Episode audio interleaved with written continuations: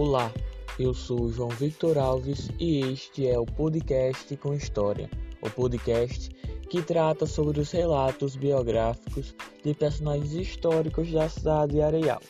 E no episódio de hoje irei falar sobre a senhora Júlia Maria Porto. A mesma nasceu em 17 de dezembro de 1911 no sítio Catolé, na cidade de Pocinhos. Ela era filha do senhor Miguel Porto de Maria e da senhora Maria Rosalina do Espírito Santo.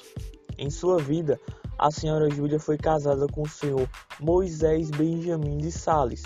Deste casamento, ela teve cerca de 14 filhos, sendo que apenas 11 sobreviveram.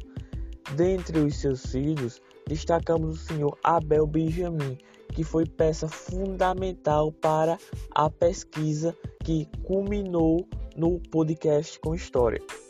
Continuando, a senhora Júlia atuava como agricultora. Ela também fabricava bolo de goma, pão de ló e sequilho. Tais produtos eram revendidos na cidade de Areal por Tota Boleiro. A senhora Júlia também atuou como professora particular nas décadas de 1940 e 1950. A senhora Júlia foi descrita pelo seu filho, o senhor Abel, como uma grande mulher guerreira. Júlia Maria Porto acabou falecendo em 1 de abril de 1966, no sítio Queimada Redonda. A Lei 157-2011, de 6 de janeiro de 2011, tornou Júlia Maria Porto nome de rua na cidade de Areal. Então é isso.